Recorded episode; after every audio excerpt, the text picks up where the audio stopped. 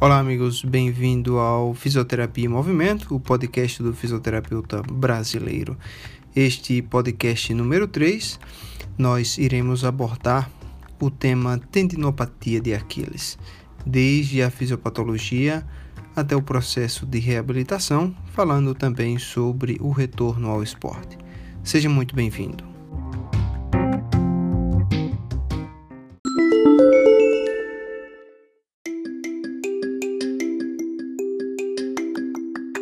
Novamente, eu gostaria de dar as boas-vindas a você que escuta o podcast Fisioterapia em Movimento. Hoje, no podcast de episódio número 3, nós iremos falar sobre a tendinopatia de Aquiles.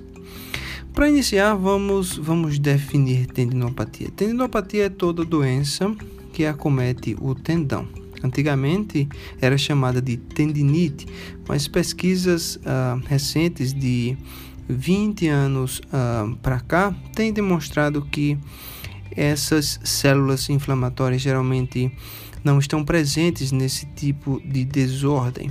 Algumas pesquisas mais recentes, de dois anos para cá, têm é, combatido isso ou questionado é, esse conceito de que não existem células inflamatórias, mas ainda existe um debate muito grande na literatura. A nossa opinião é que uh, predominantemente não existem células inflamatórias e a causa de dor dos pacientes não é pelo um processo inflamatório, e sim pelo um processo degenerativo. Essas lesões no tendão de Aquiles, elas geralmente acontecem por um uso excessivo, que nós chamamos de overuse. Ou seja, o indivíduo utiliza o tendão de forma excessiva ou por um aumento da carga é, nesse tendão através de uma atividade esportiva ou através de uma sobrecarga no tendão, através de uma mudança do hábito na sua vida diária, mas de uma forma geral há um maior é, dano tendinoso do que o organismo é capaz de reparar. Então, isso dá origem a uma alteração uh, anatômica do tendão que pode ser dolorosa ou não.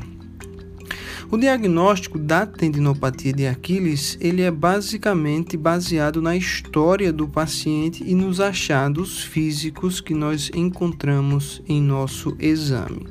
Basicamente, a tendinopatia de Aquiles, ela pode ser dividida em duas, dois tipos que é a tendinopatia insercional e a tendinopatia não insercional, que é aquela tendinopatia chamada de tendinopatia de porção média. Essa tendinopatia de porção média geralmente acomete o tendão, como seu próprio nome diz, em sua porção média, que é cerca de 2 a 6 centímetros proximal à inserção do tendão no calcânio. Esse é o local em que o paciente geralmente sente dor durante a palpação. Já as tendinopatias insercionais, o paciente vai apresentar dor na inserção do tendão de Aquiles no calcânio. As tendinopatias não insercionais são mais prevalentes, correspondendo a cerca de 55 a 65% de todas as tendinopatias eh, do calcânio. Alguns dados interessantes com relação à epidemiologia é que esse tipo de desordem acomete mais homens que mulheres e geralmente é, homens em meia idade, entre 25 a 45 anos de idade. Existem alguns fatores que podem predispor esses indivíduos a esse tipo de desordem. O primeiro fator seria uma idade avançada por uma redução da atividade dos tenócitos, das células dos tendões. Um segundo fator predisponente que a literatura nos traz é uma redução da amplitude de movimento de dorsiflexão do tornozelo. Então, geralmente, esses pacientes apresentam essa redução que pode ou não ser combinada com a redução da amplitude de movimento subtalar. A força do músculo tríceps sural também é reduzida nesses pacientes, na grande maioria deles, e esses pacientes eles tendem a ter um antepé varo e um pé cavo, que faz com que haja uma maior sobrecarga na na porção média do tendão de Aquiles. É interessante que algumas medicações elas também podem favorecer ou predispor o paciente às tendinopatias de Aquiles. Uma, um grupo de medicamentos que é bastante é, comumente frisado na literatura são os uh, fluoroquinolonas. Os fluoroquinolonas são um grupo de antibióticos que podem favorecer a uma degradação tendinosa. Algumas dessas medicações são, por exemplo, o ciprofloxacino, o norfloxacino e o levofloxacino, que podem é, geralmente favorecer uma degeneração do tendão. Então, todas as vezes que estivermos avaliando o paciente, é importante questionar, questionarmos o paciente com relação à prévia utilização de alguma dessas medicações. É importante também identificar alguma comorbidade que o paciente possa apresentar, porque nós sabemos que isso interfere com a taxa de reparo celular. Comorbidades essas que podem ser uh, descritas como a obesidade, a hipertensão, o diabetes ou o alto, os altos níveis de colesterol uh, no sangue. Com relação aos fatores extrínsecos, nós sabemos que, é, como já falamos anteriormente, essa, esse é um tipo de lesão que é desencadeado por um uso excessivo. Então, cargas repetitivas ou uma carga súbita extrema no tendão de Aquiles pode favorecer a ao aparecimento desse tipo de lesão. É, erros de treinamento são bastante comuns nesse paciente, pacientes que começam a treinar sem uma orientação, uma quilometragem excessiva durante os treinos de corrida, um aumento da intensidade do treinamento de forma abrupta também pode, a, pode levar a uma maior taxa de degeneração do que uma taxa de reparo nessas estruturas, calçados impróprios calçados que já são velhos ou calçados que, uh, que apresentam uma, uma região posterior, na região do calcânio mais rígida e leve. É, por incrível que pareça, um, uma pesquisa recente demonstrou que calçados mais leves e mais rígidos uh, têm uma tendência maior a levar a. a predispor o indivíduo a desenvolver esse tipo uh, de lesão. Vamos falar sobre os achados patológicos clássicos e a diferenciação entre a paratendinite e da tendinose. Basicamente, a paratendinite é quando nós temos um paratendão espessado, que é uma, uma, uma superfície, uma estrutura que cobre o tendão.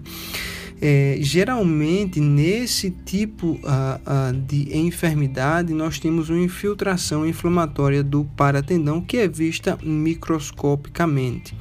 Esse tipo de desordem não é muito comum, uh, pelo menos na nossa experiência clínica, nós não temos visto com muita frequência.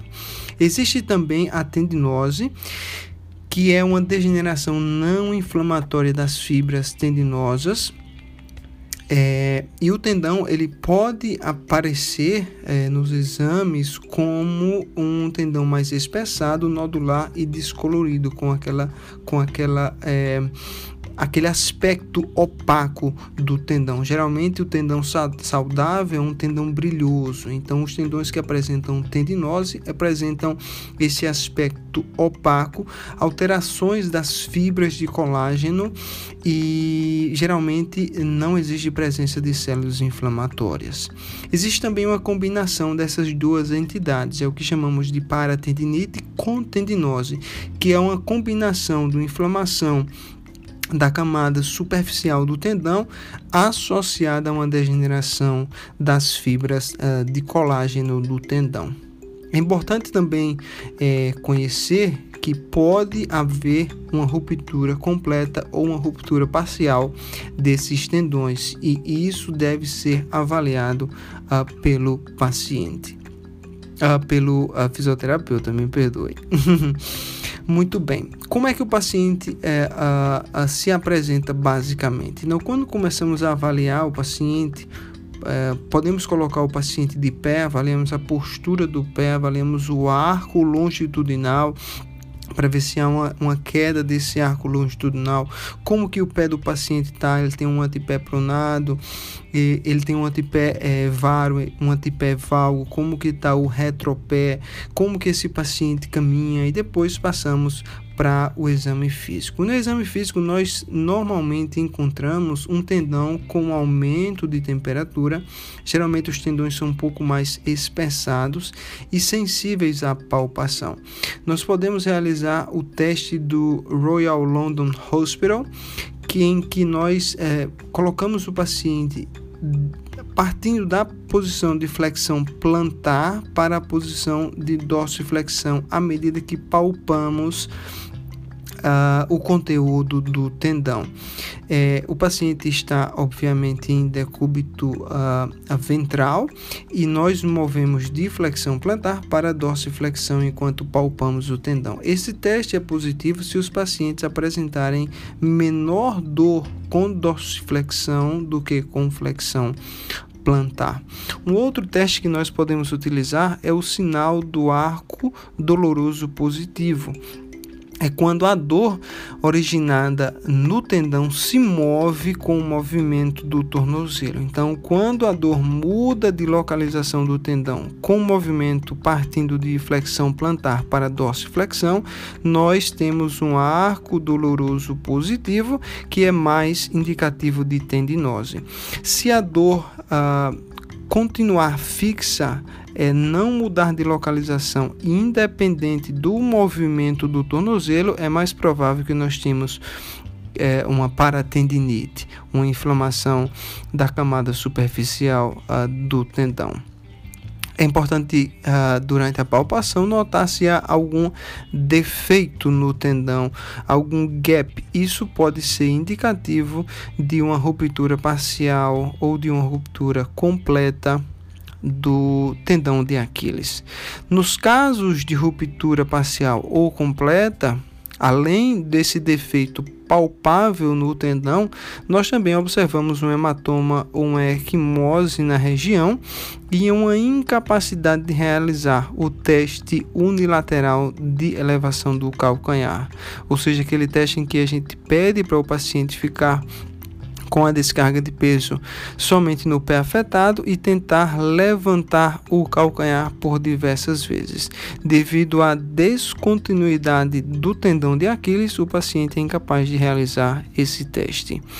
Um outro teste interessante a ser realizado é o teste de Thompson, em que nós colocamos o paciente em decúbito ventral e realizamos uma compressão superficial, isso é muito importante, superficial da panturrilha.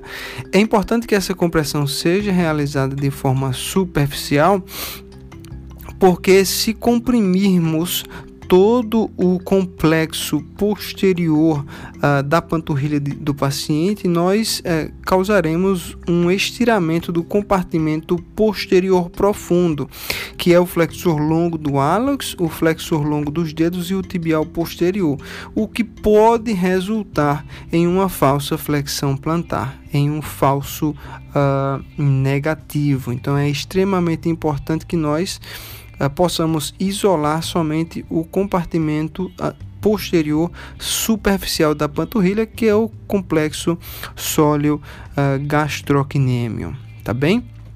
Com relação aos exames de imagem, as radiografias as simples elas geralmente não são úteis para diagnosticar uma tendinopatia, mas elas podem nos ajudar a descartar outros diagnósticos, como por exemplo o ostrígono sintomático e a deformidade de Haglund. O ostrígono uh, sintomático é quando nós temos um pequeno osso sesamoide que se forma na região posterior do tornozelo, geralmente é de forma congênita, esses pacientes já nascem com, com essa estrutura óssea na região posterior que pode ser uma fonte de dor. Então, as radiografias simples podem ser úteis para uh, diagnosticar esse ostrígono sintomático. E a deformidade de Haglund é quando nós temos uma exostose na região do calcâneo, uma maior proeminência óssea na região do calcâneo. O ultrassom ele pode ser utilizado porque é um exame rápido e barato e ele pode revelar algum líquido ali peri, no peritendão, alguma aderência, como no caso das tendinopatias. As ressonâncias magnéticas são úteis na classificação uh, da tendinopatia e no diagnóstico também das lesões parciais e completas do tendão de Aquiles. Vamos falar um pouquinho agora sobre diagnóstico diferencial. Quais as doenças, as entidades que nós devemos ter em mente quando estamos tentando identificar ou diagnosticar esse paciente com uma tendinopatia de Aquiles. Primeiro, nós devemos entender que isso pode se tratar de uma ruptura parcial ou aguda do tendão uh, de Aquiles. Segundo, nós temos que ter em mente que pode estar acontecendo uma bucite retrocalcânea nessa região, que pode estar levando a uma dor. O terceiro seria a tendinose insercional, que é diferencia daquela tendinose não insercional, que é de média porção. Como já nós falamos anteriormente, o ostrígono sintomático também uh, pode ser um diagnóstico uh, diferencial, o impacto na região posterior uh, do tornozelo, uma neurite do nervo sural uma subluxação dos tendões fibulares e uma tendinopatia posterior-medial, que seria a tendinopatia causada pelo tibial posterior, flexor uh, ou flexor longo do hálux. Então, esses seriam os principais diagnósticos diferenciais uh, do nosso uh, paciente. É, com relação a aos exames, aos instrumentos de avaliação funcional, é, a, a JOSPT ela publicou em 2018 o guideline que serve para direcionar os clínicos com relação às diretrizes de prática clínica baseada em evidência. É, tivemos uma versão em 2010 que foi atualizada em 2018 que traz uh, muita informação para a gente com relação à avaliação, diagnóstico e tratamento. Com relação aos exames uh, funcionais, é recomendado que os fisioterapeutas utilizem o The Victorian Institute of Sports Assessment, Achilles Version, para tratar, a, a desculpa, para avaliar é, a incapacidade e a dor e a rigidez do pé do paciente. É, esse questionário ele está disponível na língua portuguesa, ele foi, foi traduzido e foi validado e ele está disponível para que a gente avalie a quantidade de dor e rigidez no tornozelo desses pacientes. Um, esse é um questionário bastante específico para tendão de Aquiles, porém existem outros dois questionários que também são recomendados de acordo com, com a revista JOSPT, que são questionários um pouco mais genéricos. O primeiro seria o LESF, que é, que é a escala funcional da extremidade inferior ou o FAN, que é o questionário de medida de capacidade uh, funcional para os pés e os tornozelos. Então, qualquer um desses três testes pode ser utilizado de forma apropriada para estes pacientes. Com relação às, às medidas de desempenho fixo, é, físico, é importante que o, que o fisioterapeuta avalie se há algum desequilíbrio muscular, alguma alteração estrutural dos membros inferiores ou alguma, algum déficit de performance muscular que pode estar sobrecarregando esse tendão. Então é interessante que os pacientes tentem realizar o teste unilateral de elevação do calcanhar e eu na minha prática clínica geralmente eu conto a quantidade de repetições que o paciente realiza e eu coloco um tempo também. Então eu sou capaz de identificar se há um déficit de, de, de força, de performance desse tríceps oral e em quanto tempo esse paciente consegue realizar a de, determinada quantidade de flexões plantares e eu comparo entre os dois membros. É, então, esse é um, é um teste muito simples de ser realizado e que me traz muita informação com relação à performance é, dessa musculatura. Um outro teste que eu gosto de utilizar, que está publicado, está descrito na literatura, é o teste HipSit, que é o teste de estabilidade isométrica do quadril. Um teste bastante interessante para a gente avaliar a musculatura posterolateral do quadril, que pode ter alguma relação com a sobrecarga do tendão de Aquiles.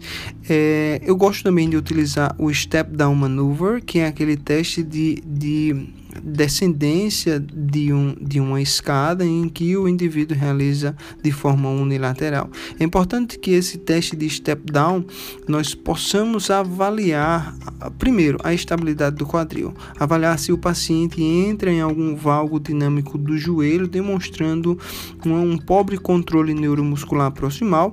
Se esse paciente tem algum desalinhamento de pelve, fazendo um Trendelenburg quando ele realiza esse teste e também avaliar a estabilidade de tronco, se há algum desvio de tronco durante esse teste. Então, esses testes são muito interessantes porque a gente é, vai um pouco mais além e olha o paciente de uma forma mais global, que é o mais interessante, não só focando no tornozelo, mas observando o paciente como um todo. Testes para o core também eles devem é, e podem ser utilizados para que a gente consiga avaliar alguma alteração de força dessa musculatura. Com relação às intervenções, é, tem sido demonstrado muito na literatura que exercícios concêntricos e excêntricos ajudam bastante a diminuir a dor e a melhorar a função dos pacientes com tendinopatia de Aquiles. E esses é, exercícios, interessantemente, é recomendado que, de, que deva ser realizado uh, com dor.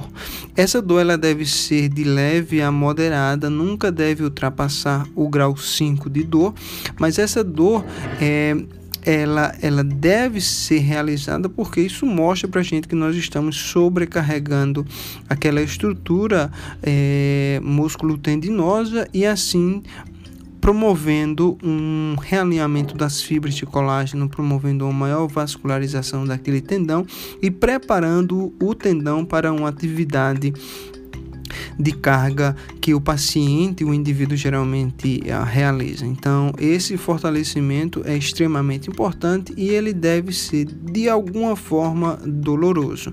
É, a literatura recomenda que não se passe do grau 5. Uma, um score de dor é, seguro seria classificado como 0 a 2 durante a atividade ou pós-atividade, mas até 5 é uma zona aceitável em que a gente pode sobrecarregar esse tendão sem causar maiores danos. Pelo contrário, fazendo com que haja uma maior, um maior índice de reparo nos tendões e uma melhor condição anatômica dessas estruturas. É importante também nós alongarmos as estruturas encurtadas, que isso vai nos mostrar através do nosso uh, exame físico, geralmente alongar os flexores plantares do tornozelo, tanto com o joelho fletido como com o joelho estendido.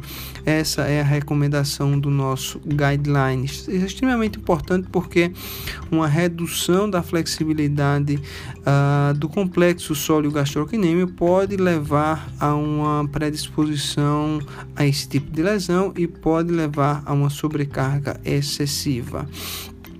É extremamente importante que os fisioterapeutas também utilizem exercícios neuromusculares para visar a, a corrigir alguns comprometimentos das extremidades inferiores que podem levar a uma alteração da cinética ou da cinemática normal.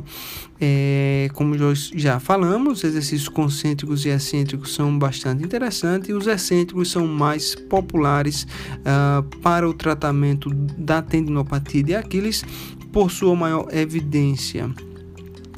Uh, o nosso guideline também recomenda o uso de mobilização articular uh, na tentativa de melhorar a mobilidade e a função dos tendões e dos tecidos moles, na tentativa de corrigir alguma alteração. E é extremamente importante que nós aconselhamos o paciente, que nós eduquemos esse paciente com relação a, primeiro, a evidência que apoia o tipo uh, de, de intervenção para esse paciente, a intervenção que nós realizamos através uh, de exercícios terapêuticos ou através do uso da eletrotermoterapia. E através também uh, orientamos o paciente com relação aos riscos modificáveis que o paciente pode uh, estar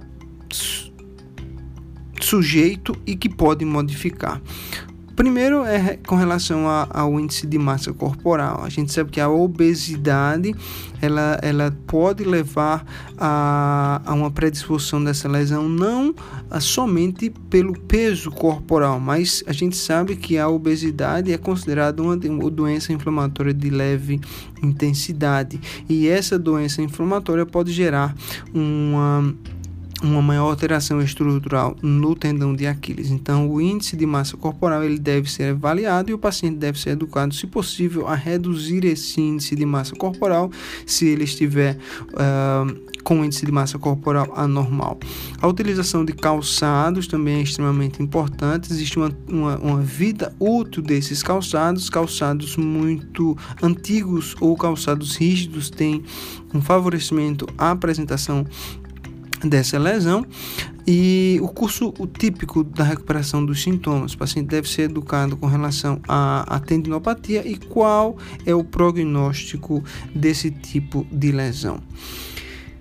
Com relação à eletrotermofototerapia, o que é que a evidência nos diz? A evidência sugere de que a iontoforese com dexametasona dexametasona pode ajudar a redução dos sintomas e a melhora da função na tendinopatia de Aquiles, mas particularmente na tendinopatia de porção média de Aquiles.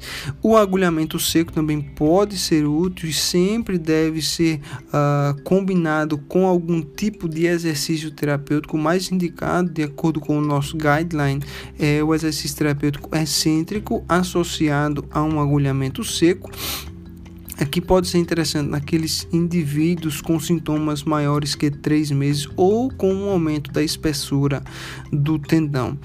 Com relação ao laser de baixa intensidade, nós sabemos que existem várias evidências contraditórias e Devido a isso, nenhuma recomendação uh, foi feita no nosso guideline com relação ao uso dessa laser terapia de baixa intensidade em pacientes com tendinopatia de Aquiles. Uma pergunta que não quer calar: os tapings, as bandagens, elas funcionam para essa população?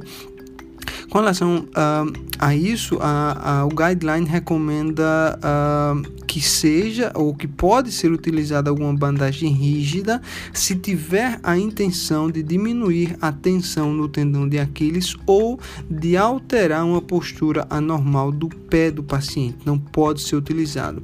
Já as bandagens elásticas, elas não são recomendadas de forma alguma no guideline. Então, o guideline diz que não deve ser utilizada nenhuma bandagem elástica porque não existe nenhuma evidência científica que prove que isso pode ser uh, útil para esse paciente. Vamos falar um pouquinho sobre o retorno ao esporte desses pacientes. Sabemos que muitos desses pacientes são indivíduos atletas, sejam eles atletas profissionais ou amadores, e que eles é, querem retornar à atividade à atividade esportiva. Então, independente do caminho de tratamento que o fisioterapeuta escolher, seja através de, de uso de exercício excêntrico, exercício concêntrico, uma combinação de ambos, fortalecimento do quadril, qualquer uma dessas dessa, desses caminhos terapêuticos a, ainda nos leva a, a uma terceira pergunta: como poderemos retornar os pacientes com mais eficiência ao esporte e com baixo nível de lesão ou de recorrência de lesão? É, é importante entendermos que a reabilitação inadequada ou retorno ao esporte antes da recuperação total faz uh, com que esses riscos uh, estejam aumentados. É, é, importante que esses pacientes é, se recuperem de forma completa antes do retorno da lesão. Perdão, antes do retorno ao esporte. Um, nós sabemos que existe uma taxa de recorrência de lesão nas tendinopatias em jogadores de futebol, particularmente em torno de 27 a 44%. Então, é uma recorrência é, considerada alta para essa população. E, e essa população ela deve entender que ah, em determinado curso do tratamento, esses pacientes vão se tornar assintomáticos. Isso não quer dizer que o tendão está totalmente reparado e regenerado. Muitas vezes o, a, o paciente torna-se assintomático, mas ainda existem alterações, desbalances uh, neuromusculares que podem favorecer a uma recorrência uh, de lesão. Vamos falar de alguns fatores a serem considerados para que a gente planeje de forma adequada o retorno ao esporte. Nós sabemos que os sintomas mais comuns de, de, de tendinopatia de Aquiles são a dor e a rigidez. Isso nós já falamos é, bastante aqui. E, e os pacientes que tiverem uh, uma tendinopatia uh, dolorosa por um período prolongado, eles podem desenvolver o que a gente chama de sensibilização central ou central sensitization, que é quando o paciente tem uma dor que a fonte daquela dor já não é mais periférica, é uma fonte central. O paciente geralmente apresenta uma hiperalgesia, uma alodínia. Então, os indivíduos, os fisioterapeutas devem estar atentos a essa sensibilização central e devem tratar isso de forma bastante apropriada. É, é muito interessante utilizar uma abordagem baseada na neurociência para tratar esse tipo de lesão. A terapia por espelho ajuda bastante esse tipo de paciente. Que o paciente possa uh, ser monitorado com relação à sua dor também antes do retorno ao esporte. Não é indicado que o paciente retorne à atividade esportiva se ele apresentar uma dor maior que um grau 2 durante a atividade específica. E esse paciente deve ser monitorado. É interessante que o paciente utilize um, um diário para monitorar o nível de dor que ele apresenta, tanto durante a atividade esportiva quanto nos períodos subsequentes à atividade esportiva, 24 a 48 horas depois. Os questionários também são muito interessantes. Eh, os clínicos podem utilizar o VISA-A, o Victorian Institute uh, o questionário do Victorian Institute uh, para tendão de Aquiles para avaliar os sintomas desses pacientes ao longo do curso terapêutico. É importante também é, mensurar como que está a performance muscular desse indivíduo, levando em conta que nós temos que avaliar também não somente o tornozelo, mas o core do paciente e a musculatura proximal de quadril. Então podemos utilizar uma bateria de testes para avaliar força, para avaliar resistência, para avaliar a capacidade de realização do salto do paciente, como que esse salto está sendo realizado, se o paciente utilizar isso Uh, no seu gesto esportivo, se é biomecanicamente adequado esse salto do paciente ou se necessita algum tipo de correção. Eu diria que o princípio uh, norteador de um programa de retorno ao esporte seria aumentar progressivamente a demanda do tendão, controlando a intensidade, a duração e a frequência da carga no tendão de Aquiles. Eu acho que isso seria um norte. Isso é é uma das coisas mais difíceis do fisioterapeuta realizar é estressar o tendão de forma adequada para promover um reparo uh, tendinoso. Eu acho que o primeiro passo é educar o paciente com relação à lesão. Em minha opinião, alguns aspectos importantes a serem discutidos com, com os atletas é que os tendões demoram mais que os outros tecidos para cicatrizar por sua pobre vascularização. Então é importante é, é, educar o paciente de que é, os sintomas podem desaparecer antes da recuperação completa do tendão. Isso vai fazer com que o paciente evite uma sobrecarga a esse tecido enquanto estiver em período de reparo. E o passo 2 é o início de um programa é, específico que atenda aos requisitos do atleta de realizar suas atividades de vida diária e esportiva com uma dor não superior a 2. Então, todas as vezes que o paciente estiver realizando alguma atividade, já em seus períodos uh, uh, finais de reabilitação, que esteja com uma dor grau 2 ou superior ao 2, nós devemos é, dizer a ele que ali se acende uma luzinha vermelha, que ele tem que ter bastante atenção com relação a isso, para que não haja uma sobrecarga e esse tendão entre em um ciclo uh, patológico que pode levar a uma sobrecarga excessiva e uma continuidade desse processo patológico. Eu acho que esse deveria essa, essas são as duas coisas mais importantes é, que eu frisaria nessa fase de retorno ao exercício, porque nas fases ah, um pouquinho anteriores a isso, os Uh, alongamentos para correção dos déficits de flexibilidade, os fortalecimentos para correção de alterações de performance muscular já devem ter uh, alcançado os seus objetivos. Então, para concluir o nosso podcast de hoje, vamos fazer um, um wrap-up aqui, um, uma, uma, uma, um resumo bem conciso do que nós discutimos. Nós sabemos que tendinopatia de Aquiles acomete é, muito indivíduos. Uh, entre, na meia idade, entre 25 a 40 anos, são lesões que acometem o tendão, pode ser insercional ou não insercional, causa limitação da da atividade esportiva do paciente.